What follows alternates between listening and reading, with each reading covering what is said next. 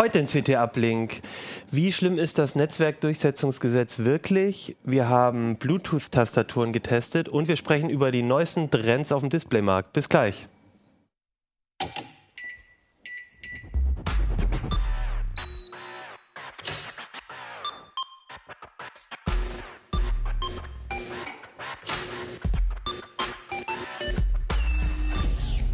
CT Uplink.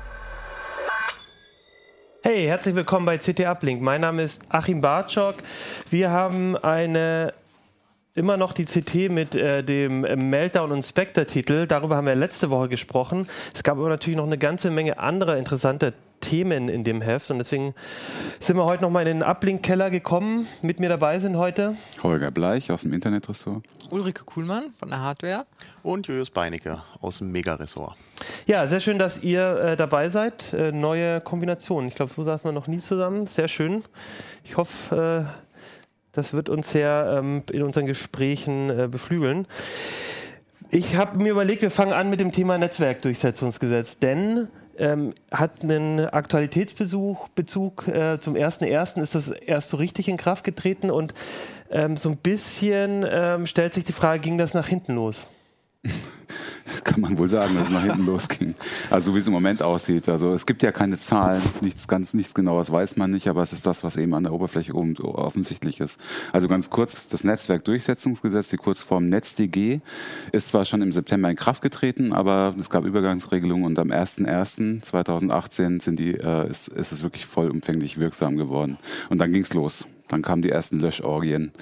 Äh, das heißt, dieses Gesetz ist dazu da, ähm, Plattformen, soziale Plattformen, eben insbesondere Facebook, YouTube und Twitter dazu zu bringen, äh, rechtswidrige Beiträge von der Plattform zu fegen dass die nicht lange stehen bleiben. Also in der Regel maximal 24 Stunden sollen die stehen bleiben, bevor die Plattformen dann aktiv werden. Aber aktiv nur auf Beschwerden von Nutzern hin. Und da fängt das Problem an. Also wenn sich, äh, du kannst dir vorstellen, sowas kann man natürlich auch missbrauchen und das passiert im Moment ziemlich viel. Also es gibt ganze Trollbewegungen, die, die unterwegs sind und versuchen andere anzuschwärzen und versuchen, äh, deren Beiträge so vom Netz zu kriegen, weil nämlich jetzt schon klar ist, dass die Plattformen noch nicht so richtig damit umgehen können ob sich das noch einpegelt und einreguliert, ist eine interessante Frage, die ist aber noch völlig unklar. Was im Moment passiert ist, wir sehen, dass satirische Beiträge reihenweise gelöscht werden, dass künstlerische Beiträge reihenweise gelöscht werden. Ein Stichwort zum Beispiel die bekannte Street Art Künstlerin Barbara, äh, deren Fotos, wenn, wenn da irgendwie ein BH über ein, über ein Straßenschild gehängt wird, plötzlich aus dem Netz verschwinden, wenn sie gemeldet werden. All das ist überhaupt nicht vom Netzwerkdurchsetzungsgesetz umfasst.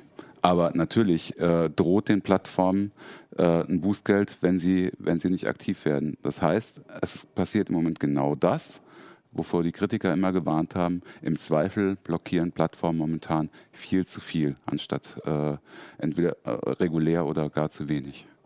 Eigentlich ist es ja eine gute Idee. Also eigentlich finde ich zumindest, merkt man ja schon, dass äh, gerade auf Facebook fällt es mir natürlich auf, ähm, so der Diskurs äh, da oft sehr, also sehr schnell in so eine Richtung kippt, wo man halt sagen muss, so geht es nicht. Und wo dann auch ähm, hetzerische Sachen ähm, gepostet werden. Und an sich ist das doch eigentlich eine gute Idee, aber ähm, trotzdem scheint das nicht so richtig zu funktionieren. Also um es ganz klar zu machen, es geht hier nur um strafrechtlich relevante mhm. Inhalte, die, aus, die von den Plattformen verschwinden sollen. Und insofern ist das Gesetz eigentlich auch nichts Neues. Also wir haben bisher schon immer die Regelung gehabt, das ist der berühmte äh, Paragraph 10 im Telemediengesetz der wiederum auf Europarecht beruht, der sagt, dass, das ist eigentlich eine genau umgedrehte Regelung, die war auch heiß umstritten, die sagt, es gibt eine, äh, eine Befreiung der Plattform von der Verantwortung für Inhalte. Das, das ist das sogenannte Hoster-Privileg. Das heißt, äh, solange du keine Kenntnis von irgendwelchen mhm. widerrechtlichen Inhalten auf deiner Plattform hast, können die auch stehen bleiben. Also bist du nicht in der Verantwortung dafür. Aber sobald du davon Kenntnis hast, sollst du sie entfernen. Und das ist das, was die deutsche Politik Facebook immer wieder gesagt hat, ihr müsst dem nachkommen. Wenn ihr dem nicht nachkommt, dann, dann drängeln wir und irgendwann gibt es ein Gesetz. Und genau das ist das Gesetz, was dann im, nächsten, im letzten Jahr gekommen ist. Aber es geht ausdrücklich nicht um das, was du gerade gesagt hast, um Hass oder auch äh, Hetze, okay. Hetze nur unter Umständen. Es wird immer gesagt, Hate Speech Gesetz. Hass ist nicht strafbar. Meinungsäußerungen sind nicht strafbar. Es geht darum, es geht um Volksverhetzung, es geht um Beleidigungen, es geht um äh, Verunglimpfung von ganzen Bevölkerungsgruppen. Das ist zum Beispiel ein Schwerpunktthema, ist natürlich bei bei den Plattformen die Migrationspolitik und äh, alles, was um Flüchtlingsbewegungen rum äh, an, an Äußerungen stattfindet. Und das war bisher auch schon strafbar. Die Netzwerke sollen nur systemisch dazu gezwungen werden, ein Beschwerdemanagement, ein funktionierendes Beschwerdemanagement vorzuhalten, damit sie schnell reagieren können und solche Sachen auch wirklich von, von den Plattformen verschwinden. Gehen wir nochmal zurück zu dem BH-Beispiel. Warum ja. ist das dann überhaupt gelöscht worden? Das ist ja nicht strafbar. So, pass auf. Jetzt stell dir mal vor, du bist so ein Netzwerk, äh, du kriegst so ein Gesetz aufgebrummt und sollst auf einmal innerhalb von 24 Stunden Klar, oder teilweise in sieben Stunden Logisch. reagieren. Das kannst du natürlich bei der, bei der Menge mhm. von, von Dingen, die auf Facebook passieren und Kommunikation, die auf Facebook stattfindet. Das können nicht zehn Leute machen, das können auch nicht 20 Leute machen. Facebook mhm. hat 500 Leute in, in Berlin, die okay. nur dafür zuständig sind. Die sind von der Firma Avato. Jetzt bauen sie gerade ein zweites Center auf in Essen, nochmal mhm. 500 Leute, also dann sind es insgesamt 1000, äh, 1000 Prüfer. Jeder Prüfer hat keine 10 zehn Sekunden Zeit pro Beitrag pro Inhalt, äh, um zu gucken, was ist, ist es rechtswidrig oder nicht. Aber der müsste das trotzdem sehen, da ist nur ein BH abgebildet, das brauche ich nicht sperren. Ja, aber dieser, äh, der sagt dann halt, es gibt ja, bei Facebook fährt ja zweigleisig, es gibt ja nicht nur die Strafrecht, das deutsche Strafrecht, sondern bei Facebook gibt es auch die Gemeinschaftsstandards, also deren AGB quasi. Ja. Und die sind natürlich in, in Richtung äh, alles, was Nacktheit, ja, auch ja, äh, Abbildung von Unterwäsche angeht, total knallhart. Ne? Also, mhm. und äh, da sitzt ein Prüfer und hat keine zehn Sekunden Zeit äh, muss sich entscheiden und äh, sagt dann aber, auch wenn er im Hinterkopf hat, Moment, neuerdings drohen ja Bußgelder bis zu 50 Millionen, wenn ich hier Fehler mache, dann ich wollte gerade sagen, doch, den Job möchte ich auch nicht nee, haben. Ja, dann drücke ich doch lieber auf die Löschen-Taste, ja, ne, dass ja. ich nicht hinterher noch der Depp bin, der es ja. falsch entscheidet und deswegen äh, kriege ich Ärger mit Facebook. Und das führt eben zu dem sogenannten Overblocking. Das führt dazu, ähm, die Juristen, es gibt viele Juristen, die sagen, wieso das Gesetz, es, die, die Plattform soll doch nur jetzt durchsetzen, was sowieso schon äh, Gesetz ist eigentlich, soll nur zur Durchsetzung gezwungen werden. Das ist, die, das ist, juristisch wahrscheinlich richtig, aber die, ich finde immer, dass die ein bisschen die menschliche Komponente dabei vergessen. Ja. Ne? Also da sitzen Menschen und diese Menschen werden im Zweifel Overblocking machen. Und da ist der nächste große Systemfehler in diesem Gesetz, meiner Ansicht nach. Es gibt Leute, die sehen das anders. Es wird nur Overblock, es wird, es wird Overblocking nicht sanktioniert, sondern nur Underblocking. Mhm. Wenn zu wenig gelöscht wird, dann ist ah, das ein genau, Problem und dann drohen Bußgelder. Wenn aber zu viel gelöscht wird, droht keinerlei Sanktion. Also in welche Richtung pendelt das zwangsläufig ja, natürlich in Richtung ja. zu viel löschen. Ist ja klar. Und gibt es auch eine Beschwerdestelle gegen Blocking?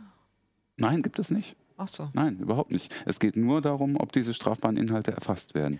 Ja. Also soll ich nochmal das Verfahren ein bisschen erklären oder führt das jetzt zu weit? Welches Verfahren meinst du denn jetzt? Ähm, äh, wie das genau die abläuft? Aufsicht, die Aufsicht. Das ist nämlich ganz spannend eigentlich. Ja, wenn du es kurz schaffst und nicht eine halbe Stunde brauchst, gerne. Äh, NetzDG für Also es gibt, äh, nee, es, äh, ähm, für, die, für die Überwachung dieser ganzen Geschichte mhm. ist äh, das Bundesamt für Justiz in Bonn verantwortlich. Die haben mhm. 40 neue Leute eingestellt, Juristen, äh, die die Beschwerden, die da eingehen, überprüfen. Die haben ein total kompliziertes Online- Aber ich mal, stopp. Ja. Warum gehen die bei denen ein? Ich dachte, die gehen bei Facebook ein. Die Beschwerden. Nee, die Beschwerden darüber, dass Facebook nicht gelöscht hat.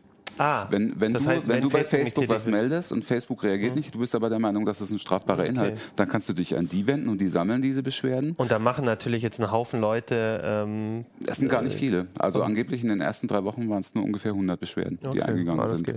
Über alle Plattformen hinweg. Wie viel davon Facebook betrifft, wie viel Twitter, wie viel YouTube, weiß man nicht genau. Aber zumindest die sind dann dafür zuständig, das Bußgeld zu verhängen und mhm. prüfen dann. Und äh, da wird es dann so sein, dass äh, wenn, die eine, wenn die eine gewisse Menge an Beschwerden gesammelt haben, dann geben die die zum Amtsgericht Bonn. Die freuen sich da besonders drüber. die sollen nämlich dann bei in jedem, jeden Einzelfall ganz genau prüfen, sollen gucken, ob Facebook oder richtig oder falsch gelegen hat. Und wenn Facebook Ermessenssache zu oft falsch gelegen hat bei der Prüfung, äh, dann droht das Bußgeld. Das ist dann ein systemisches Versagen. Das ist nicht das wird oft falsch dargestellt. Es geht nicht um den Einzelfall. Mhm. Es geht nicht um eine Einzel und es geht nur darum, wenn, wenn sich herausstellt, die liegen ganz oft falsch, die prüfen schlecht, dann kriegen sie ein Problem. Und das Problem ist aber, dann kriegen sie nicht nur ein kleines Problem, sondern dann wird es auch teuer. richtig teuer. Ja. Aber könnte da nicht auch so eine Trollbewegung einsetzen, dass sich ganz viele da beschweren und dann? Natürlich. Mhm. Das war auch erwartet worden. Deswegen hat das, äh, das Bundesamt für Justiz ja. war ziemlich überrascht, dass so wenig kommt. Weil ja, das die haben, wissen die Leute vielleicht, die es kommt erst. Ja, kann sein. Aber die, also die haben mit einem Ansturm gerechnet, der kam aber. Ja. Es liegt aber auch daran, dass sie eine hohe Hürde vorgeschaltet haben, weil guck dir mal dieses Online-Beschwerdeformular an.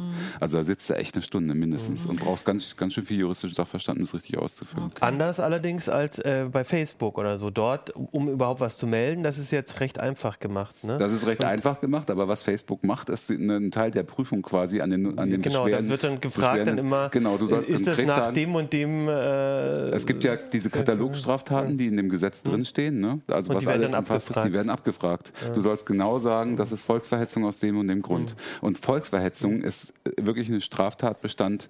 Da brauchen wirklich professionelle Strafrechter teilweise stundenlang bei einem Posting, um entscheiden zu können, ob das äh, Volksverhetzung ist oder nicht. Ich, äh, ich glaube, das sind zwei Sachen, die du jetzt in den Gesprächen erwähnt hast, die, glaube ich, so für Probleme sorgen und auch für ein bisschen so Verwirrung. Das eine ist, äh, was du gesagt hast, ähm, dass äh, die dass sich was vermischt, nämlich dass Facebook äh, ja schon vorher gewisse Standards hatte, was b- gemacht werden darf und was nicht.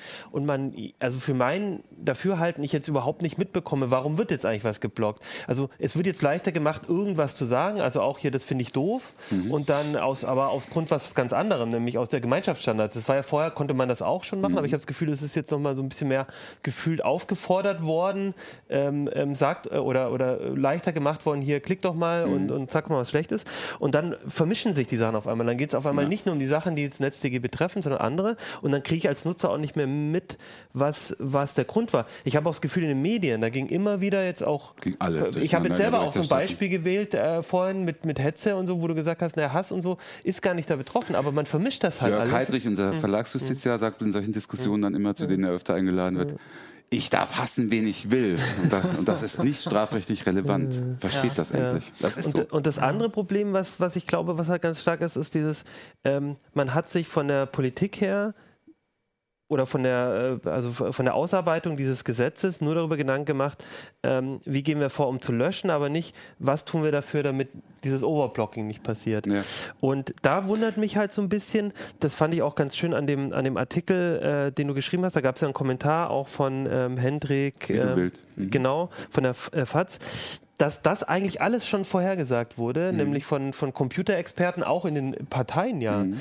Äh, und trotzdem haben die sie nicht durchgesetzt. Also w- warum, warum, ich meine, das eigentlich wusste man das alles vorher. Warum ist das nicht irgendwie mit eingeflossen? Ist das so ein typischer Politikblindheit für Technik oder woran liegt denn nur? Ich kann mir das nicht richtig erklären. Also äh, die Leute, die dieses Gesetz gemacht haben im Bundesjustizministerium, das war ja federführend, haben teilweise einfach irgendwie wahnsinnig wenig Ahnung von dem, was sie da tun, ganz offensichtlich. Also das Gesetz ist ja aufgrund der Anhörungen schon massiv abgeschwächt worden, wenn man sich überlegt. Also am Anfang ging es um, Löch, um, um Bußgelder für jeden Einzelfall. Am Anfang ging es auch darum, im ersten Entwurf stand noch Upload-Filter drin. Das heißt, äh, Algorithmen sollten schon beim, äh, bevor das Post überhaupt veröffentlicht äh, werden, entscheiden, ob es strafbar ist oder nicht, was natürlich überhaupt nicht funktioniert. Äh, du sagst um Gottes Willen, es gibt gerade Ja, ja, ich- es gibt gerade den Entwurf einer Urheberrechtsrichtlinie im, äh, in, von der Europäischen Kommission, da ist genau das drin. Die Netzwerke sollen dazu verpflichtet werden, Uploadfilter vorzuschalten. Und jeder Inhalt, bevor er veröffentlicht wird, soll gescannt werden. Und dann ist natürlich klar, dass das irgendwann dann nicht mehr nur noch für urheberrechtlich relevante Nee, nee. Inhalte stattfindet, sondern du kannst Texte nach angeblich Volksverhetzung durchscannen oder sowas. Und was los, was dann da alles drin hängen bleibt. Ich möchte übrigens noch einmal kurz eine Lanze auch für das Gesetz brechen, weil es, es war ja so, dass unheimlich viele Leute sich beschwert haben, wir auch unter anderem, dass Facebook äh, völlig willkürlich sperrt. Sachen, die nicht strafrechtlich relevant sind, weil sie quasi ihr eigenes Gesetz angelegt haben, nämlich die Gemeinschaftsstandard und nicht, und nicht das Strafrecht, das deutsche Strafrecht, wonach sie eigentlich handeln müssten.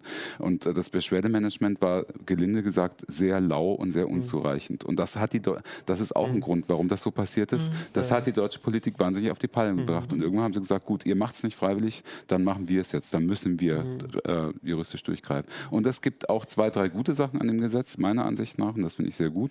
Das ist zum Beispiel, ähm, dass die Gesetze gezwungen werden, äh, die Plattformen gezwungen werden, alle halbe Jahr einen Transparenzbericht zu machen, wie sie was gelöscht haben, wann, wie viel, wie das Beschwerdemanagement aussieht, dass sie einen deutschen Ansprechpartner Ja. benennen müssen für die Beschwerdeführer und vor allem, dass sie einen Ansprechpartner nennen müssen, der innerhalb von 48 Stunden reagiert auf äh, Strafverfolgungs, äh, äh, Strafverfolgungs ähm, ähm, Abfragen. ne? Die Polizei hat irgendein Anliegen und braucht Genau. die Hilfe von Facebook und da das muss besser funktionieren. Ja, aber da widerspricht sich das Gesetz allerdings ein bisschen selbst. Das ist auch ein großer Kritikpunkt.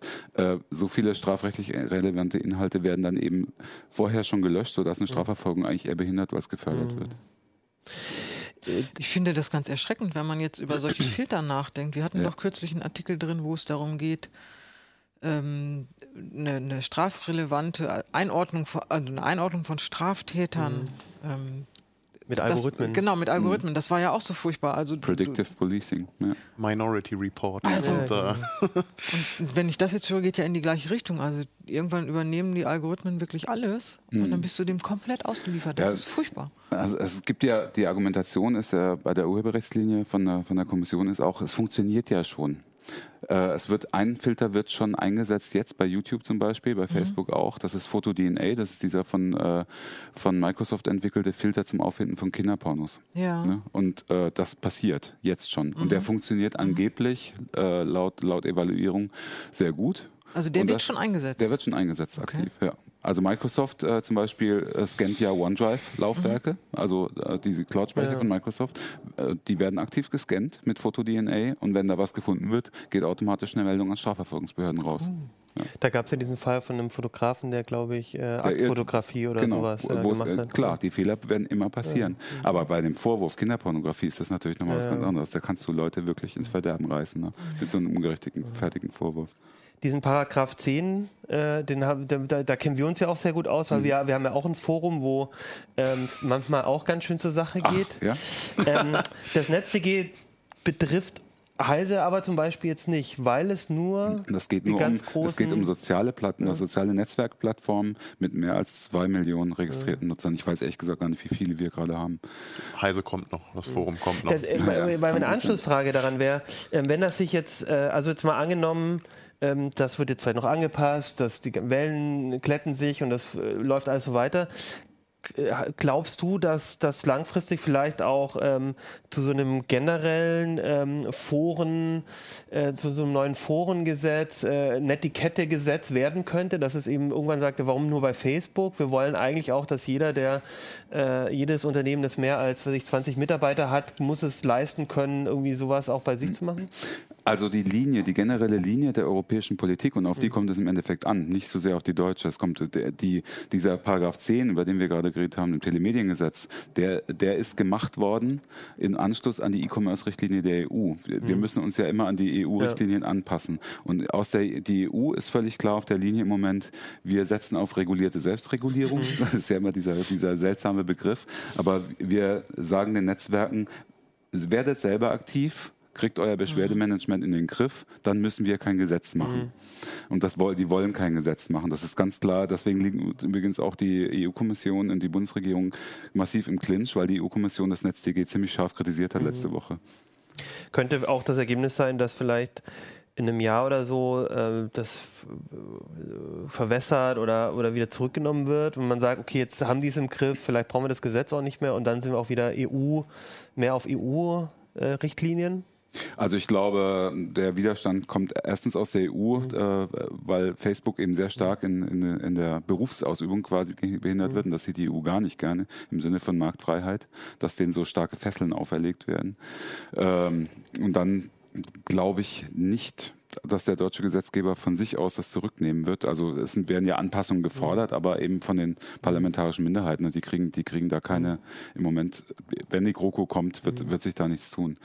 Aber das Gesetz wird garantiert angegriffen werden, da bin ich mir ganz sicher, weil es gibt begründete Zweifel daran, dass es verfassungskonform ist. Okay. Weil eben die, durch dieses Overblocking äh, und auch durch Chilling-Effekte, die bei dir im Kopf entstehen, weil du denkst, ah, wenn ich die Meinung jetzt sehr scharf äußere, dann, äh, dann wird sie sowieso wieder gelöscht, dann äh, halte ich mich mal ein bisschen zurück. Das Gesetz ist sehr, äh, sehr gefährlich, was die Ausübung der Meinungsfreiheit in Deutschland angeht. Und Meinungsfreiheit ist ein Grundrecht. Was müsste denn passieren? Gibt es so zwei, drei Punkte, die man verbessern müsste im Gesetz, dass du dann sagen würdest, okay, dann, weil du hast ja gemeint, es gibt ja gute, gute Punkte äh, dabei und wir, wir brauchen ja auch irgendwie eine Regulierung bei solchen Sachen wahrscheinlich. Gibt es da so zwei, drei Punkte, die, wenn man die anfassen würde, also erstmal, kann man das überhaupt noch nachträglich jetzt noch korrigieren? Ich denke mal, ja. Aber was Kann müsste, man was schon, müsste, was Es müsste wird ja, man da? es, jedes Gesetz wird ja auch evaluiert, es wird ja geprüft, ob es Was müsste ist. denn passieren? Also ich verstehe jetzt mehr auf das Overblocking achten, dass auch die andere Seite sanktioniert Genau, wird? das ist, das ist eins, wo, was, wo Verfassungsrechtler sehr Mhm. große Probleme sehen. Also das äh, könnte ein Grund sein, warum das Gesetz vom Verfassungsgericht wieder äh, Mhm. kassiert wird. Ähm, man müsste, also die Regulierung müsste auch in die andere Richtung gehen. Also wenn, wenn viel zu viel gelöscht Mhm. wird, müssen die Plattformen auch Probleme kriegen. Und äh, das, was sie ja im Moment nicht tun. Dann finde ich diese 24-Stunden-Löschfrist Mhm. total äh, Quatsch, weil das setzt die Plattformen so unter Druck. Also und äh, ich finde, es müsste irgendein Weg gefunden werden, dass mehr darauf geachtet wird, dass Strafverfolgung noch stattfinden kann. Weil das Problem, äh, im Moment wird das Problem verlagert, äh, aus den Augen, aus dem Sinn. Die Plattformen sollen löschen und die Strafverfolgung findet nicht mehr statt. Also die Plattformen sollten zumindest, äh, finde ich, es sollte gewährleistet sein, dass diese Beiträge dann automatisch noch Strafverfolgungsbehörden zugeleitet werden, wenn sie positiv geprüft sind, äh, dass auch eine Strafverfolgung stattfinden kann. Aber im Moment äh, sieht es ja, äh, wird das nicht passieren. Die sind einfach weg. Und der Täter, äh, der Täter ist eigentlich noch sicherer, als das äh, vor dem Gesetz war. Gut. Was ich mir noch wünschen würde, ist auch diese Transparenz, dass ich halt, dass man versteht, warum ist jetzt dieser Post ge, geblockt worden. Und zwar äh, nicht erst im Halbjahresbericht, sondern Nee, idealer, nee, sondern dass ich idealerweise sehe, wenn einer von meinen geblockt wurde, dass da dann auch steht, ja, das hat gegen die Gemeinschaftskriterien, äh, gegen unsere AGB verstoßen oder es hat eben an der Stelle. Ja, aber auch gegen welchen Punkten Ja, der ja, Gemeinschaft genau. stand, das steht ja auch nicht Ja, da. ja. Also das Gut, Übrigens noch was, was ich auch äh, unterbinden würde. Das, muss ich noch Ja, ja, sagen. alles gut. Nee, weil mich das, das hat mich echt geärgert. Also ich, ähm, es ist im Moment so, dass äh, einige Plattformen zumindest ähm, dem, dem, dem äh, potenziellen Täter auch einen Bericht geben und sagen, äh, hier der und der, manchmal, also ja, der und der Nein. hat eine Beschwerde gegen dich eingelegt. Das kann nicht sein. Doch, das passiert tatsächlich. Also ich, ihr kennt den Mit Fall Facebook-Namen oder. Ihr kennt den Fall Richard mit Facebook-Namen zum Beispiel. Ihr kennt den Fall Richard Gutjahr. Bei Richard Gutjahr war das so, dass YouTube auch denjenigen, äh, wo, wo Richard Gutjahr gesagt hat, hier findet äh, Strafrecht statt, hier werde ich, äh, hier werde ich beleidigt oder sonst irgendwas in YouTube-Videos, ne? dass YouTube denen sogar seine Adresse gegeben hat, seine komplette Adresse. Und das kann es ja irgendwie nicht Das sein. geht ja, aber ich meine, das ist doch nicht mehr in Ordnung. Ja. Also das ist ja auch rechtlich Deswegen nicht mehr sagt in Ordnung. er, ähm, er meldet jetzt nicht mehr, sondern wendet sich direkt an Strafverfolgungsbehörden. Das ist Ja. wesentlich effektiver. Ja. Und er hat tatsächlich auch Strafverfolgung, äh, mittlerweile jetzt Polizisten gefunden, die, die ihm zur Seite stehen und die Ja. auch was tun und versuchen zu ermitteln. Okay, das, das sind jetzt aber Blüten irgendwie, ne? Oder? Das sind Blüten, aber auch äh, da, man könnte versuchen, das wirklich zu unterbinden. Also vom Gesetzgeber her, finde ich. ja, bin ich mal gespannt. Ich denke, da wird, da wird noch mal, das werden wir noch das eine oder andere hören, weil ich glaube, da, da ist einfach noch Kulturbedarf ja. und ja. Also spätestens, wenn, äh, wenn das äh, virulent wird mit der EU-Richtlinie, mit der Urheberrechtsrichtlinie. Davor hab ich, damit habe ich die größten Bauchschmerzen nach wie vor. Was da noch auf uns zukommt. Was mich noch interessieren würde, ist, ob ihr irgendwie Erfahrungen, also wir haben ja, wir sind jetzt zu viert, ich glaube, keiner von uns hat jetzt schon mal einen äh, Beitrag geblockt bekommen, also oder, oder das so wirklich hautnah so miterlebt. Gut, man eher so von, vom Hören sagen oder eben die Berichte, die dann, die auch zu dir getragen werden. Aber ob ihr da irgendwie jetzt schon mit Erfahrung habt, ob ihr das, oder auch vielleicht auch, ob ihr es gut findet, ob man, äh, wir haben ja darüber gesprochen, was könnte man noch verbessern. Habt ihr da nochmal Ideen, dann schreibt uns auf jeden Fall an ablik.ct.de oder äh, postet es einfach unter, unter das Video. Äh, das fände ich noch interessant. Und den CC dann gleich ans Bundesamt für Justiz. Kommt ja, vielleicht. Ähm, kommen wir zur Hardware. Ein bisschen was Positiveres, ne? nach Yes. dem ganzen Zensur quasi oder ab, ab, ab, ab. Bitte nicht den Begriff Zensur in okay, dem Zusammenhang. nach den ganzen Schwierigkeiten mit dem NetzDG. äh, Julius, du hast Bluetooth-Tastaturen getestet und wenn ich mir die jetzt so angucke, die liegen jetzt alle vor dir. Ah, hier Fast ist auch alle. eine. Oder eine liegt, Ulrike hat Ich habe das gerade. Genau. probiert, ja, ich war ganz Wir haben direkt neugierig. verteilt. Ja. Die ist Die sehr cool. Also das, das erste, was mir auffällt, ist, äh, die sind ja komplett unterschiedlich. Ich sehe da so ein riesen Brett, ja, es ist irgendwie fast so groß wie ein Notebook. Ja. Und dann gibt es äh, aufrollbare offensichtlich oder so, die kannst du dir so mal eben in die Tasche stecken und so Ganz genau. zukleben. In welche Tasche? Ach so, gut, in den Rucksack. Oder in den So, Rucksack, ja, also nicht in die Hosentasche. aber in, in, in den Rucksack mal eben schnell. Ist das so ein einer des großen Kriterien, wo du, wo du drauf guckst, so äh, wie handlich sind die? Weil wahrscheinlich geht es ja schon darum, kann ich die gut mitnehmen. So, Genau, ja also Thema. ich habe in erster Linie darauf, äh, oder ich habe eine Linie irgendwo gezogen, man soll sie noch einigermaßen gut mitnehmen können. Also es so. ging nicht darum, die Bluetooth-Tastatur, die ich so von meinem Rechner Genau. äh, so zwingend habe und äh, einfach aus Komfortgründen dann einfach Bluetooth statt Kabel mache, sondern wirklich auch, die nehme ich, nehme ich mit für meinen Richtig, es gibt natürlich auch jede Menge Desktop-Tastaturen, die über Bluetooth sich verbinden. Äh, aber ich habe mal geguckt, was man denn noch so. Also, das hier ist da sicherlich die Obergrenze, dieses Logitech-Teil. Das ist ein ziemlicher Klopper. Äh, wenn man es aber mitnehmen will und einen ordentlich großen Rucksack oder was auch immer hat, kann man das machen. Ähm, Darf ich mal gucken, wie schwer die ist? ja, ist natürlich, sau die ist Boah. ordentlich, Ich ordentlich mein, schwer. Was ist denn da? Die ist doch nicht mehr mobil. Also wo, wofür ist die eigentlich? Die kann ist also wunderbar einsetzbar auf dem Desktop natürlich. Ja. Dieser Slot da oben ist natürlich dafür da, um da Mobilgeräte reinzustellen. Äh, deswegen ist das Ding auch so schwer, weil wenn du da ein Tablet, ein großformatiges dann kippt's Tablet hoch vom, äh, in Ah, Hochkant reinstellst, muss das Ding ein gewisses Gewicht haben, damit das nicht umreißt. Ähm, Das ist kein Tablet, Ulrike. Nein. Aber es ist so. Ziemlich großes. Äh, Ist das, äh, reicht das auch für 10 Zoll Tablets hier? Das reicht auch Ja. für 10 Das Zoll so Tablets aus, ja. quer und ähm, wenn du ein kleineres Tablet hast oder das Tablet hochkant stellst, passt auch noch ein Smartphone direkt daneben. Ähm, Und was ich auch noch, wo ich auch noch drauf geguckt habe, ist, ähm, die meisten hiervon kann man mit mehr als einem Gerät koppeln. Das Okay. heißt, zumindest wo Gleichzeitig. wir jetzt gleichzeitig, genau. Und wo wir hier gerade das Logitech-Ding haben, das hat hier so einen witzigen kleinen Drehschalter hier oben. Äh, man kann es mit bis zu drei Geräten verbinden, also koppeln und kann dann einfach hier über diesen Drehschalter zwischen diesen Geräten hin und her schalten, ohne dass man Eingebaute KVM. ganz genau. Und äh, gerade wenn man das Ding auf dem Desktop stehen hat, mit dem Desktop-Rechner verbunden hat und noch ein Tablet und ein Smartphone da drin hat, kannst du einfach Ja. mehr oder weniger fließend zwischen den Geräten wechseln. Kann man da an dieses eine Maus anschließen? Nein, Ah, das hat keinen weiteren Das Anschluss. wäre jetzt dann richtig KVM. Ähm, aber wie ihr richtig gesagt habt, das Ding ist ganz schön schwer und wenn man es mitnehmen will, unbedingt kann man das. Aber wenn man wirklich mobil sein möchte und zum Beispiel unterwegs im Zug irgendwie mal eine Mail tippen möchte, äh, haben wir natürlich auch noch andere Wahlmöglichkeiten, die da sicherlich besser für geeignet sind. Ähm, hier irgendwie so CD-Hüllenformat, das man dann aufklappen kann und äh, immer dabei hat. Ist natürlich, wo haben wir die Kamera? Da haben wir die Kamera. Äh, schon ziemlich handlich und ähm, passt eigentlich in jede Tasche. Oder hier das LG-Brett, was ich gerade schon in der Hand hatte. Das Brett ist ja mehr ein Stock, das man zusammenrollen kann. Es sind ganz witzige Ideen dabei.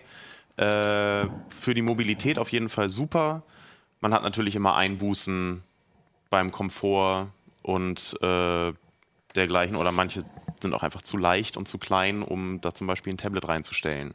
Oder damit sie stabil auf dem Tisch stehen. Gibst du mal die? Ja, die kann ich dir auch mal rüberreichen. Die ist auch ein witziges äh. Beispiel. Das musst du Jetzt jetzt erstmal aufkriegen. das war ein Rätsel. Chinesisch, chinesische Rätselbox. Ah, aber ich sehe schon, das ist quasi ein eingebauter Tablet-Ständer. Genau, die haben auch einen eingebauten Tabletständer, größtenteils. Und dann kannst du das Ding aufklappen. Oh, ich meine, Aber das. das ist nicht zum Zehnfingerschreiben, ne? Nee, das ist auch das Ding. Das ist zwar, wenn es zusammenpasst, kleine- wunderbar für kompakt kleine und Hände. passt in jede Tasche, aber zumindest für meine Hände ist es zu klein. Die Tasten sind zu klein und Ja, das, aber das wenn man Raster da jetzt drauf. hier so macht, dann Ja, wenn du ein äh, Zwei Finger Adlertipper Suchsystem. bist, dann funktioniert es vielleicht gerade noch, aber zehn Finger schreiben ist damit nicht drin. Aber das ist ja genau das Ding, wo ich halt sage, okay, vielleicht muss es doch manchmal so eine große sein wegen der ähm, so Ergonomie während der Richtig. Tastendruck und so. Aber gibt es denn, also jetzt bei der LG, da habe ich sofort gedacht, du, du rollst da, da zeilenweise auf. Ich kann mir nicht vorstellen, dass das beim Tast, beim Tippen irgendwie gut funktioniert, dass das nicht dauernd irgendwie zusammenklappt oder sonst irgendwas? Oder Kannst du es gerne mal darüber das? nehmen? Also hast du da irgendwie Vor- oder Nachteile bei diesen, ähm, also gibt es da irgendwo welche, wo du sagst, da klar ist das besser gelöst oder schlechter? Ja, denke ich schon. Also erstmal kann man natürlich pauschal sagen, oder mehr oder weniger pauschal sagen, je größer, desto komfortabler. Die Tasten sind größer, die Tastenabstände sind größer, die verbaute Technik, den, den Druckpunkt und so weiter, die Systeme dahinter sind natürlich äh, bei den größeren wesentlich angenehmer als bei irgendwelchen kleinen Dingern. Äh, da muss man halt immer abwägen, was möchte man. Möchte man wirklich andauernd unterwegs irgendwie was dabei haben, was dann nicht viel wiegen darf?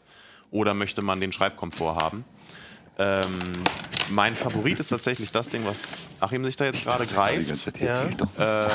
Von Keysonic eine? Genau. Das ist, Äh, aber ist es nicht sehr schlecht? ähnlich dem Microsoft-Ding. Durch diesen witzigen Knick da drin, aber ziemlich ergonomisch. Das hat so ein bisschen was von so diesen Oh. aufgeteilten Ich, ich Tastaturen. bin Ja, noch genau. verbunden. Moment. Achim tippt jetzt gerade auf Du tippst Ulrikes. gerade auf äh, meinem Handy. Genau, das hat so ein bisschen was von diesen aufgeteilten Tastaturen. und durch diese leichte diagonale Haltung, zumindest für, für mich war es da sehr angenehm drauf zu schreiben. Ähm, und für den Preis ist es Ja. auch noch ein ziemlich guter Deal. Relativ Ähm, handlich. Was, wieso, was kostet die? Äh, so 20 bis 30 Euro. Ah, okay, ja, das ist ja. Äh, Eine große Frage, die ich mir, also was, was ich auch übrigens gut finde, weil es mir gleich bei der LG aufgefallen, die ist so ein bisschen rutschig und die haben so, genau. äh, die Microsoft und die Keysonic, die haben so eine raue Oberfläche, dann äh, sitzen die auch ein bisschen. Genau, das ist eben auch das Ding. Ne? Wo, wo benutzt man die Teile? Wenn ich mir hier, die hier ist auch von Keysonic, ist also quasi ein Schwestergerät Mhm. von dem da drüben. Wenn ich die auf dem Tisch stehen habe, Ja, mit dem Handy dran ist schon ein bisschen. ja, klar, die, die, der Tablet-Teil der ist zum Beispiel auch gummiert. Das heißt, wenn du da ein Gerät drin stehen hast, dann hältst das ein bisschen Ich sicherer. Das ist so wie so, ein- wie so ein Kinder-PC. So. Aber trotzdem, also es, das ist halt das Ding. Ne? Man muss immer ein bisschen gucken, was möchte man, äh, worauf legt man mehr oder weniger Wert. Ähm, ansonsten Finde ich am schönsten. Am schönsten die von Microsoft. hübsch ist die auf jeden Fall. Ich hatte da das Problem mit dieser, haben wir nochmal die Detailkamera von oben vielleicht. Jetzt um die Microsoft mal- nochmal. Die sieht Genau. auch so ein bisschen aus wie von diesen Surface. Äh, da gibt es ja auch immer so Genau. diese Anstecktastaturen von den Surface-Tablets. Ähm, da ist, hatte ich das Problem, dass die Tasten zwar angenehm groß sind, aber durch diese Aufteilung in der Mitte, Ja. die eben nicht so auseinandergezogen ist wie bei der da drüben, wie bei der äh, Keysonic, ähm, muss ich erstmal ziemlich eng zusammenrücken mit den Händen, anstatt so sitzen zu können. Und ähm, die Tasten sind hier teilweise ein bisschen seltsam aufgeteilt in der Tastengröße. Ich bin da andauernd hängen geblieben. Es fühlt sich, fühlte sich, man konnte teilweise ganz angenehm schreiben und dann fühlte es sich so, als wenn man eine Treppenstufe hochgeht, die zwei Millimeter höher Stimmt, ist als der ist Rest hier- und dann, Warum ist hier das T größer? ja, stimmt. um die Aufteilung beibehalten zu können. Das ist ja echt doof. Das ist mir gar nicht aufgefallen. Das ist eben auch das Ding, ne? Und da hatte ich zumindest, wie gesagt, das ist natürlich auch völlig Hast du eine Gewöhnungssache. ergonomische Tastatur, so eine gebogene bei dir am Äh, Schreibtisch? nee, ich habe Mhm. ne, das habe ich nicht. Ich habe aber ne, die, die Desktop-Tastaturen dafür passt es wieder bei Ja. mir. Aber wenn die Dinge an sich so klein sind, dann Dann ist das gerade gebogene auch gar nicht bei- schlecht. Ne? Ja, ja. Gerade auch bei dem Ding hier, da muss ich so ja, aber das ist ja echt so süß. so den T-Rex machen, dass ich da überhaupt irgendwie drauf schreiben kann, dass es dann für mich zumindest unangenehm ist. Deswegen die Ja. äh, Keysonic da drüben fand ich da ziemlich cool. Und Das ist ja auch dann so ein bisschen die Frage, also äh, wahrscheinlich benutzt man die am ehesten mit einem Smartphone oder einem Tablet. Ne? Ich wüsste jetzt nicht, warum fürs Notebook brauche ich das jetzt nicht. Ähm, und Ja. dann ist halt die Frage, wie oft schreibe ich da dann wirklich auch mal einen längeren Text. Ne? Ich hab, bin irgendwie im Zug und muss irgendwie den Artikel noch fertig machen oder so. Da Oder, hast du besser einen Also Notebook ehrlich dabei. gesagt, zu meinen Pendlerzeiten, ich, Ja. ja, ich bin ja mal länger nach München immer gependelt am Wochenende. Äh, da damals hatte ich noch ein Palm und genau so, so ein ähnliches Ding, Tastatur. so ein ähnliches Ding wie das da, äh, wie dieses kleine Klapperding. Und damit habe ich tatsächlich Artikel geschrieben, Ja. das auf dem Palm, das ging. Ja. Aber damals war man noch nicht so verwöhnt, würde ich sagen. Das ist halt auch das Ding, ne? ich meine, die ganzen Touchgeräte haben natürlich Bildschirmtastaturen. Ich stehe nicht drauf, auf Bildschirmtastaturen zu schreiben. Ich kenne total viele Leute, die permanent auf ihrem Smartphone ewig lange Texte schreiben. Wenn ich die Wahl habe, auf einer richtigen Tastatur zu schreiben, dann mache ich das lieber als auf einem Display. okay. Äh, und selbst irgendwie hier so eine nicht super hochwertige oder hochwertig schon, aber nicht super ergonomische Tastatur mit richtigen Knöpfen finde ich immer noch angenehmer als auf meinem Smartphone oder auf dem Tablet-Bildschirm irgendwie. Das finde ich alles. Ich, für mich ist es Aber ein unangenehm. bisschen zur Technik. Wo ist denn da der Akku? Über den Der- wollte ich auch gerade anfangen noch zu reden. Äh, der Akku ist natürlich Irgendwo eingebaut, schön, wahrscheinlich flach, hier irgendwo. schön ne? flach verbaut, gerade bei diesen Softcase-Tastaturen, bei der äh, vielleicht, Microsoft und bei der Keysonic sind die natürlich wunderbar gut, flach und breit in diesem weichen, aufgerauten Ja. Case äh, inbegriffen. Ähm, aufladen über USB, USB, ganz normal ja. und ähm, halten teilweise ewig, wirklich. Was ist ewig? Äh, ewig ist bis zu ein Jahr teilweise. Ah ja, gut. also Wie kommt natürlich drauf an, wie, wie lange man, wie Ja, viel ja, man ja. darauf tippt. Ja, ja. Ein Jahr Laufzeit. Ja, tatsächlich. Also, Wobei ich wollte gerade fragen, ob das wenn du jeden Thema Tag fünf Stunden am Stück tippst, wahrscheinlich nicht. Ja. Äh, sind Herstellerangaben. Ich hab, konnte natürlich jetzt keinen Laufzeittest machen, weil ja, ein ja. Jahr habe ich keine Zeit, um drauf rumzutippen. Ähm, aber für den Standardeinsatz, den die da sich, sich gedacht hatten, Dir ist zumindest keine leer gegangen. nee.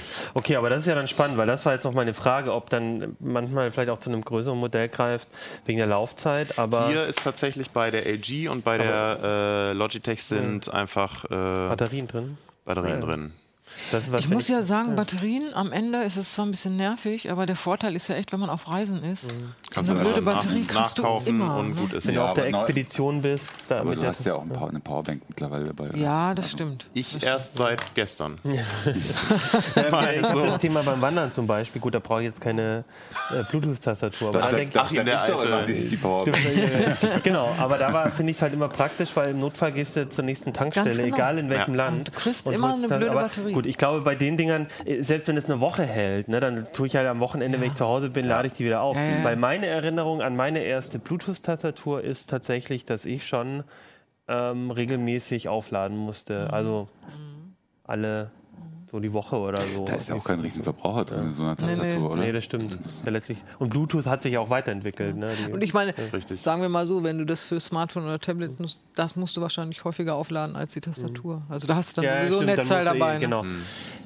Hast du, äh, du hast gesagt, eine kann das nicht mit den mehreren Geräten, da muss ich immer switchen. Äh, genau, Die ähm, die Keysonic kann sich nur mit einem gleichzeitig koppeln. Genau Und hier das Apple Magic Keyboard, das haben wir natürlich auch noch dabei. Das gibt es ja auch mit Bluetooth und gibt es ja auch in diversen Ausführungen. Gibt es ja Okay. auch als, als äh, Case-Version für iPads und so, dass du das direkt mit äh, in so einer Hülle eingebaut hast. Ähm, die hier ist eigentlich tatsächlich auch für den Desktop gedacht.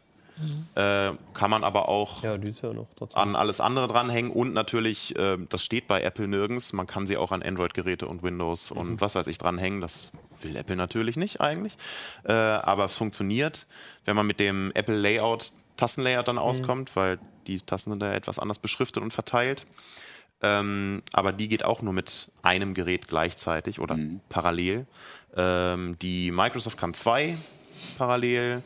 Logitech und die kleine Keysonic können beide drei. Also da kann man wirklich äh, fleißig hin und her wechseln. Und Die kann eins. die kann leider nur eins, das stimmt. Das ist ein bisschen, das ist auch das, was mich ein bisschen geärgert hat. Ich habe jetzt gerade oben bei mir im Büro im Test äh, die große Schwester von der Logitech. Äh, das ist eine vollwertige Desktop-Tastatur. Die kann auch drei äh, gleichzeitig und das ist schon praktisch. Hat auch so einen Tablet-Halter, da stelle ich mein Smartphone rein, tippe auf den Bildschirm, dann pinkt mein Handy und ich drücke einfach nur einen Knopf und kann direkt da dann wieder weiterschreiben und wechsle wieder zurück. Das ist schon angenehm. Stimmt. Ähm, aber wie gesagt, gerade wenn man unterwegs ist, hat man vielleicht nicht gerade Tablet und ein Smartphone dabei, auf dem man dann abwechselnd schreiben muss oder möchte. Dann reicht vielleicht auch, wenn man eine verbinden kann. Ähm, das ist dann halt wahrscheinlich Geschmacks- oder Anwendungsfrage. Gut. Ja, spannend. Ich glaube, äh, jetzt ein bisschen was. Äh, also, eigentlich haben wir jetzt schon echt viel, äh, eine gute Einschätzung bekommen. Ich habe jetzt schon so meine Favoriten und ich würde sagen, äh, wenn ihr es nochmal genau wissen wollt, guckt einfach in der CT. Da ist in der aktuellen ist der Test auch mit drin, wahrscheinlich mit äh, Tabelle und allem Richtig. Pipapo. Da kriegt man die nochmal schön im Vergleich. Äh, spannend. Wir hatten das letzte Mal Tastaturen, glaube ich, vor einem Jahr oder so. Klar, ist jetzt nicht so die, äh, die, die Hauptkategorie, aber ich finde es immer mal wieder gut, auch so Peripheriegeräte ähm, äh, mal, mal reinzunehmen, weil manchmal vergisst man halt, dass sich da auch was tut und dass, dass es sich lohnt äh, zu gucken. Und ich glaube, ich bin jetzt gerade überlegen, ob ich mir. Ich auch. Gerade, gerade bei den mobilen Dingern, ne? also bei, den, bei Desktop-Tastaturen, die hast du mal getrennt, mal nicht getrennt, aber die sind vom Prinzip her immer gleich. Dass es hier verschiedene Mechanismen gibt, da kann man natürlich auch gucken, was passt am besten in die eigene Tasche und Ja. worauf hat man Lust. Und hat man genug Platz für vielleicht was Starres, was dann aber angenehmer zu schreiben ist. Ähm, da gibt es einfach ein bisschen mehr Variation als jetzt bei klassischen Desktop-Tastaturen. Gut, ja, dann danke für den Einblick. Ulrike, Ja. du warst äh, auf der CS, da hatten wir schon mit Kino vor ein paar Ausgaben mal so eine kurze Schalte gemacht. Äh, wir haben jetzt aber trotzdem gedacht, es ist nochmal ganz spannend, ähm, dich nochmal als unsere äh, Display-Expertin auch hoch, äh, zu holen, weil gerade auf der CS eigentlich immer, finde ich, äh, sehr viel gezeigt wird, was so in den nächsten Ja. Jahren an Technik auch bei uns ankommt, wo man so sagt, oh, das sind richtig coole Sachen. Ja. Vielleicht bleiben die so für immer und ewig auf den CES-Bühnenständen, aber das vielleicht, passiert tatsächlich, ja. aber vielleicht kommt das auch demnächst äh, in mein Wohnzimmer. Also die Idee bei der CS ist ja eigentlich so, dass ähm, da was gezeigt wird, was so im Laufe des Jahres kommt. Oder spätestens Ende des Jahres, Anfang nächsten Jahres. Äh, bei den Displays ist es tatsächlich nicht immer so. Da werden manchmal Sachen gezeigt, die, die gibt es genau ein Jahr und die sind dann wieder weg. Ähm, aber es, dieses Jahr fand ich es echt spannend. Da haben die Hersteller doch einiges gezeigt. Ich habe gerade gedacht, hier dieses, scheinbar steht gerade LG auf aufrollbar oder klappbar. Da, wo der Pfeil ist, nochmal? muss, Da äh, genau. Das ist eine aufrollbare Tastatur und das fand ich ja sehr schön, diese aufrollbare, der aufro aufrollbare OLED-Schirm. Das fand ich richtig cool. Auch von LG dann. Der war eben auch von LG, genau. Da musste ich jetzt gerade hier dran denken, dieses. Ist der gleiche Designer vielleicht. Ist, genau, ist vielleicht der gleiche Designer. Nee, das, äh, das Prinzip ist tatsächlich ein bisschen anders. Die hatten so einen Kasten, also kann man sich vorstellen, Wie groß ist der? ähm, der war uh, 65, glaube ich, 65 Zoll. Also richtiger, richtig wie man sich so einen Fernseher vorstellt. Ne? Und es war halt so ein Kasten.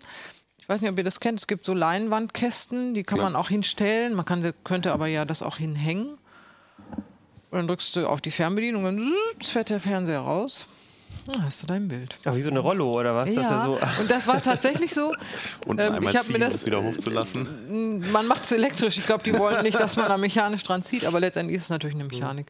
Ähm, d- das waren, äh, von hinten konnte ich mir das angucken, da waren so feine, wie so kleine Holzstäbe, die so dann ineinander rollen. Ne? Mhm. Also eigentlich das gleiche Prinzip, Ja. so wie, wie so alte Rollläden. Kennst du die so? ja. ähm, und davor war halt das OLED. Also das OLED selber ist ja nur eine dünne Folie. Mhm. Da ist ja nicht weiter äh, was mit. Und das war halt vor diese, ich sage jetzt mal Holzkonstruktion. Das war natürlich kein Holz, aber vor diese Waren das Konstruktion. dann. Paneelen oder war das waren wie so kleine Panel Mhm. hinten, aber vorne das OLED war natürlich eins. Und Du Also hast da jetzt auch nichts drin gesehen, keine Biegung oder sowas. Das war. so Wellen im, im Bild. Nein, nein, nein, nein, nein. Das, Das hat Problem schon, hat man ja bei der Leinwand meistens. Genau. Okay. Das ist ja jetzt ein Entwicklungsmuster gewesen, da werden sie sich auch viel Mühe mitgegeben haben und so. Aber ich meine, die haben das schon auch ein paar zigmal am Tag auf und äh, rein und rausgefahren, einfach zu Demozwecken. Und das sah ganz ordentlich aus. Also ich habe denen gesagt, ich würde es wohl nehmen, wenn sie es jetzt nach der Messe nicht mehr brauchen. Und so. Wollten sie aber nicht. Ähm, ich fand es verblüffend einfach gemacht. Also OLED, organisches Display, ist ja wie Plastik. Ne? Es leuchtet halt. Und da sich so eine Konstruktion zu überlegen, die eigentlich im Wesentlichen aus Mechanik besteht, wo man wie so eine Plastikfolie davor spannt und die Plastikfolie leuchtet und der Rest ist halt eigentlich nur Mechanik, das fand ich toll. Und dann hatten sie sich überlegt, man kann den Schirm ein Stückchen rausfahren, dann kann man halt so Wetterbericht oder die neuesten Nachrichten, so Kurzformen. Und dann kann man ihn ganz rausfahren, hat man halt einen 16 zu 9 Schirm. Und wenn du jetzt Kinofilme guckst, da hast du ja immer oben und unten so einen schwarzen Streifen. Und den braucht man ja gar nicht. Also verheiß nur ins 21 zu 9 Format hoch und lass die Streifen einfach in, in Ja, dem drin, Rollladenkasten und hab dann ein super Bild. Fand ich klasse. Haben Sie es auch so gezeigt, oder? Ja, es gibt drei Stufen. Ne? Du Ah, drückst, also eine Stufe ist halt dieser Schlitz, zwei Stufen ist 21 zu 9 und die dritte Stufe ist ganz 16 raus. Cool. Also die haben sich wirklich auch Gedanken gemacht. Die haben nicht einfach nur so ein OLED zum Aufrollen, sondern haben überlegt, Jetzt was hast kann man uns so damit machen. neugierig gemacht. Wann gibt's Erste das? Frage, wann gibt's das? Zweite Frage, was was, kostet das? kosten? Genau. Also, Entschuldigung, wenn ich deinen Job kurz. Gerne, na, ruhig, äh, gerne. das habe ich natürlich auch als erstes gefragt. Über die Preise wollten sie jetzt nichts sagen. Ähm, die, planen das tatsächlich, also die haben mir gesagt, naja, im nächsten Jahr oder so. Das glaube ich nicht. ne? Aber ähm, ich kann mir schon vorstellen, weil ich das Prinzip auch so verblüffend einfach fand und dass man Displays rollen kann, das habe ich schon öfter gesehen, in der Größe noch nicht. Ähm, kann ich mir schon vorstellen, dass so in zwei, drei Jahren sowas wirklich auf den Markt kommt. Äh, LG hat doch im letzten Jahr diesen Fernseher, den man so an die Wand hängen kann, äh, an, ne? so, wie The so ein Frame Plakat. oder The, nee, The Frame nicht, sondern wie hieß das? Äh, ich weiß es nicht mehr, egal. Und das ist so, so ein Labberding. Ne? Das nimmst du so in die Hand und das labbert dann halt rum. Aber schon ein bisschen, weil es ein bisschen verstärkt ist, ist es schon ein bisschen dicker. Ich habe das durfte das testen und dann habe ich irgendwie, die haben mich damit allein gelassen und habe ich das so von der Wand genommen. Aber einmal hatte ich diesen Lappen da in der Hand und habe gedacht, ach du meine Güte, das mache ich jetzt.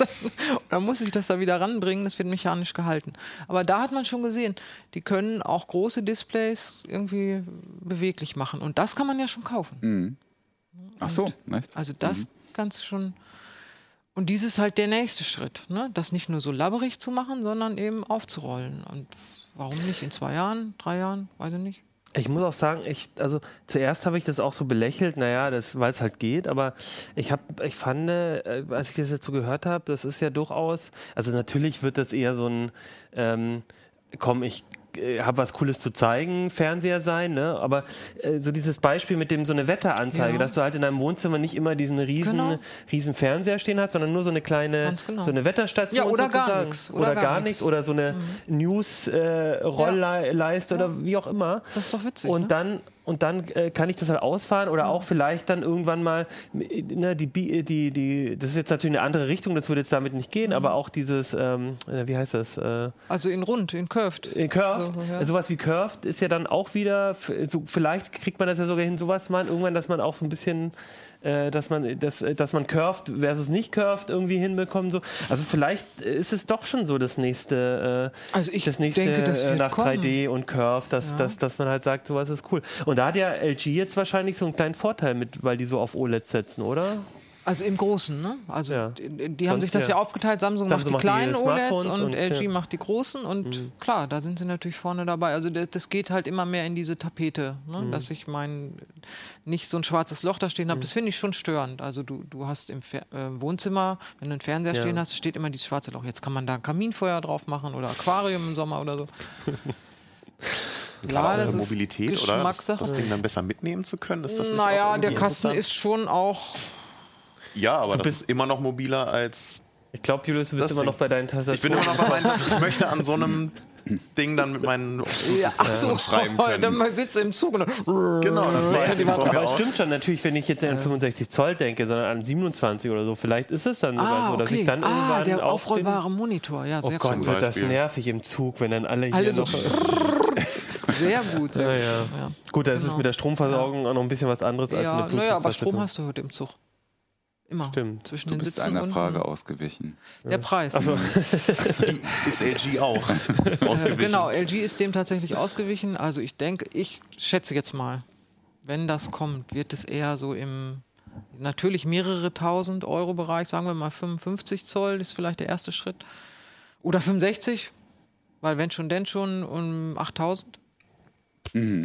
Aber wenn man sich jetzt überlegt, das sage ich jetzt mal einfach so, die haben mir das nicht gesagt, das ist jetzt meine Schätzung, aber wenn man sich das überlegt, ähm, wie, wie der Preisverfall ist, dann wird es dann relativ absehbar, wenn es dann mal irgendwann auf den Markt kommt, nach zwei Jahren nur noch vier kosten.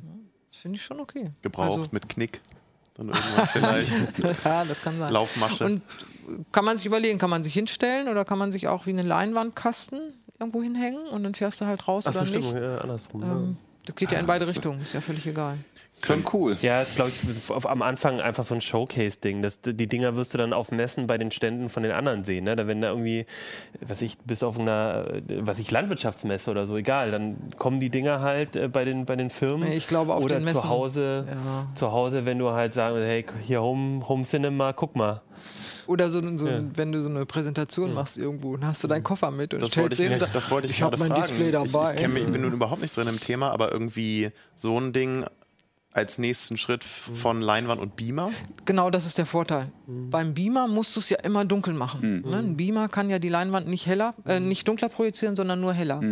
Das heißt, wenn du in einem hellen Raum sitzt, hast du mit dem Beamer eigentlich verloren. Wenn du jetzt so Präsentationen machst, das wäre ja das, dann musst du immer fragen, können wir das hier abdunkeln. Das bräuchtest du bei dem nicht. Da sagst du, ich habe meinen Fernseher dabei oder mein Display dabei und fährst es raus und Ja. dann ist Und du brauchst nicht den, cool. den, den Platz, um den Beamer aufzustellen. Irgendwie. Ich meine, es gibt ja Genau. jetzt auch schon diese Kurzdistanzdinger ordentlich, aber trotzdem sind es immer noch irgendwie separate. Also das ist ganz klar der Vorteil gegenüber einer Leinwand und einem Beamer. Ne? Leinwand und Beamer ist billiger, aber du musst es dunkel machen. Und bei dem puh, ist es egal.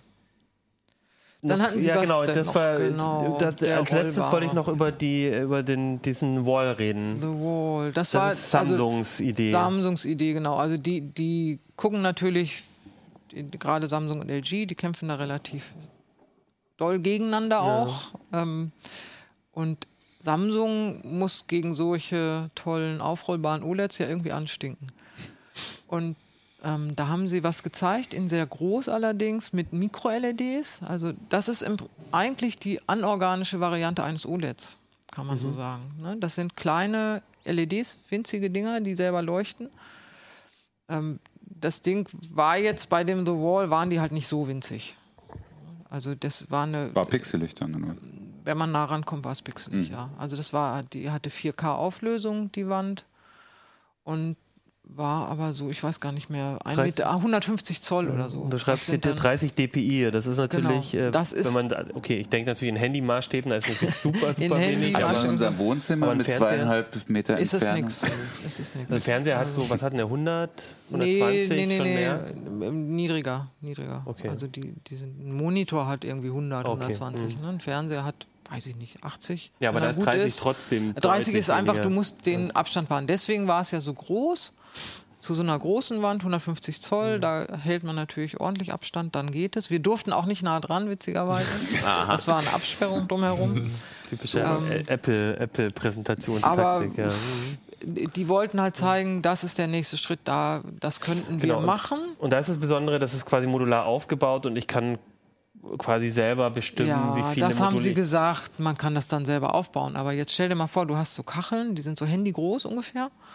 Und die musst du jetzt aneinander fügen. Erstens müssen sie nahtlos aneinander liegen. Das Ja. ist die erste Herausforderung. Sobald die ein bisschen gekippt sind, sieht das völlig mistig aus. Also es ist so wie im, Bahn, im Wohnzimmer, äh Quatsch, im Badezimmer hat man doch diese fugenlosen Kacheln, gefasste Kacheln. Und wenn die nicht ordentlich ver äh, verkachelt sind, sozusagen, Ja. dann hast du immer diese Schattenspiele.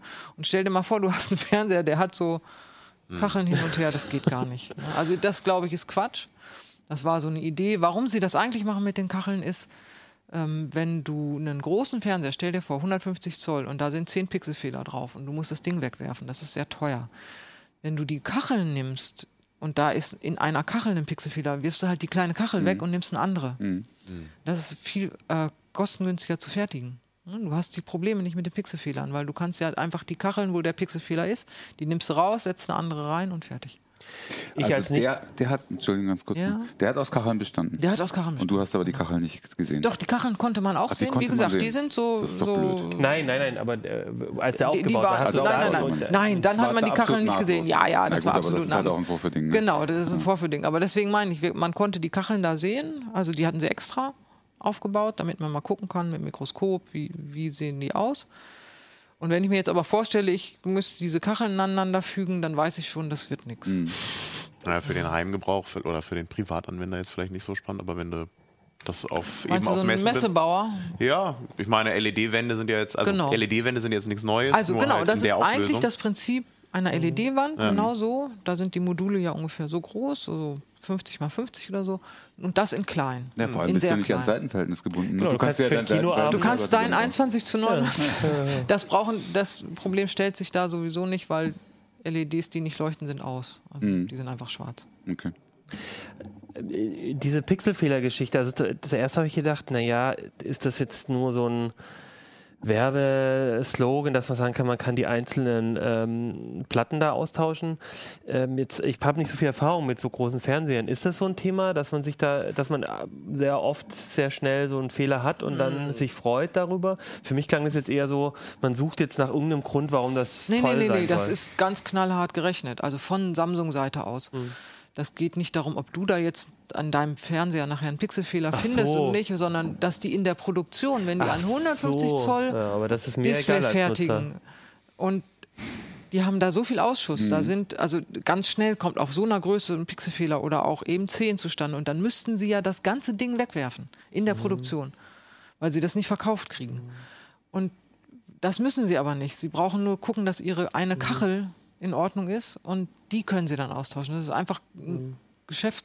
Geschäftsmodell sozusagen, also gerechnet, produktionstechnisch. Geht meine- nicht darum, ob du einen findest. Aber also ich, ich habe zu Hause einen alten Bildschirm, da ist ein Pixelfehler drauf, Ja. der ist quietschgrün. Ja. Das Ja. nervt mich schon. Ich habe das Ding aber immer noch, weil Ja. ich will mir keinen neuen, nur deswegen jetzt einen neuen Genau. Screen kaufen. Ja. Wenn ich da einfach sagen könnte, Ja, aber ich glaube, es geht raus. wirklich auch nicht darum, dass du das rausnimmst, Nee, nee, sondern natürlich. dass Samsung, bevor sie den Fernseher verkaufen, Klar. die Kachel austauschen können. Ja, oder auch im Garantiefall. Und Das Ding ist, Wenn nein schickst. zur Einschätzung nochmal im Vergleich zu dem aufrollbaren OLED, das wird nicht eher kommen. Okay. Weil Also, die dann- viel zu teuer sind. Die Dann- Kacheln werden nicht die herkommen. Kacheln werden nicht eher Dann machen wir doch jetzt mal den ultimativen Vergleichstest. Wer von euch würde eher Samsung Nicht- sich- Geht nicht um Samsung LG? und LG, sondern Nein, es geht äh, The Wall oder aufrollbares OLED. Was findet ihr cooler? um. Für mich ist klar. Für mich ja. Äh, Ist das jetzt eine Geheimabstimmung? Nein, aufrollbar, oder? Ja, natürlich. Ja, also, viel, also ich natürlich. meine, ich habe Also, auch keinen Platz in meinem Wohnzimmer für 150 Zoll. Und ich finde einfach OLED sieht Also auch Einfach eine aus. Wand. Das heißt Aufrollbar hat die- Eine Wand, hat ja, die- ja, ja. Eine Wand habe ich aber auch nicht. Da steht ein Regal. Das Aufrollbar hat die äh, CES gewonnen, würde ich sagen. In unserer Oder so absoluten ähnlich. In- Repräsentation. in- Genau. genau. Vielleicht erzählt ihr uns, ihr könnt ja auch nochmal sagen, ob ihr das auch so seht, aber ich glaube, es ist einfach, also Naja, so diese, gefühlt diese das. LED, Mikro-LEDs haben schon auch Vorteile. Ja. ne? Also das ist schon. Ja. Ähm, Aber OLED ist schöner. Also das kann man nicht sagen. Das Bild sah super toll aus. Super toll. Bei The weil, Wall jetzt bei nicht. The Wall, Mhm. weil du natürlich, genau wie bei OLEDs, hast du ein Pixel, das ist an oder aus. Und die sind saukontraststark. Mhm. Und im Gegensatz zu OLEDs sind die viel heller. Ah, okay. Also man kann mit diesen anorganischen LEDs, diese kleinen Mikro-LEDs, kann man viel hellere Bilder machen Mhm. als mit dem OLED. Die haben schon Vorteile, nur das war so ein bisschen so ein Showcase, die sind noch nicht so weit. Also ich glaube nicht, dass das in diesem oder im nächsten Jahr auf den Markt kommt. Und ist irgendwie, eine Frage noch ganz kurz Ja. nur. Ähm, ist geplant, die Dinger dann als The Wall zu verkaufen oder kann man sagen, ich hätte gerne so, ich hätte gerne, na, oder zumindest halt, man sagt ein, ein, eine Zollgröße und dann bauen die einem das aus den Mhm. Nee, das glaube ich nicht. zusammen. Also letzteres glaube ich nicht. Hm. Das, Das wird trotzdem sehr wird- standardisiert. genau. Ja. Gut, ich würde sagen, den Rest, den klären wir dann im Test in zwei bis drei Jahren, ne, Ulrike? Ja, Und dann- genau. Biete mich an. Genau. würdest du dein Wohnzimmer zur Verfügung stellen? Ja. So in live dann. In live. Also man muss Video. das ja auch in, in Wir streamen echt. das. Wir machen die So. CT Uplink Home Story. Nein, ich meine dann. mehr so Können wir machen. in echter Es stehen ja, Umgebung. stehen ja wohn, wohnmäßige Veränderungen an bei Ja. uns. Von Was, was sagt die Katze dazu? Ja, Ja, das bis, war- genau. du, bis du die umgezogen bist, äh, ist dann auch das, der, The Wall draußen. der Wall draußen. Gut, ich würde sagen, für heute, äh, Johannes äh, äh, Kratzt schon auf kratzt den schon Tisch. mit den, äh, genau, auf dem Tisch. Der hat nämlich heute noch eine ähm, zweite Produktion. Und deswegen würde ich sagen, machen wir Schluss für heute. Ähm, genau, sagt uns, ob ihr, äh, was ihr besser fandet äh, von den Displays äh, und was hat man noch gesagt? Netz, Erfahrung mit dem NetzDG und äh, habt ihr eine Bluetooth-Tastatur oder kauft ihr euch eine? Schreibt uns dazu. Das fänden wir interessant. Und zum Schluss würde ich noch sagen, es gibt immer noch unser Uplink-Abo-Angebot. Äh, ich habe jetzt allerdings schon wieder, die, ich glaube, zwei Ausgaben kostenlos digital der CT über ct.de slash uplink-abo. ct.de slash uplink-abo. Da könnt ihr mal vorbeigucken, wenn ihr zum Beispiel jetzt mal nochmal nachlesen wollt, was wir euch so alles erzählt haben. Dann würde ich sagen, bis nächste Woche. Macht's gut. Ciao. Tschüss.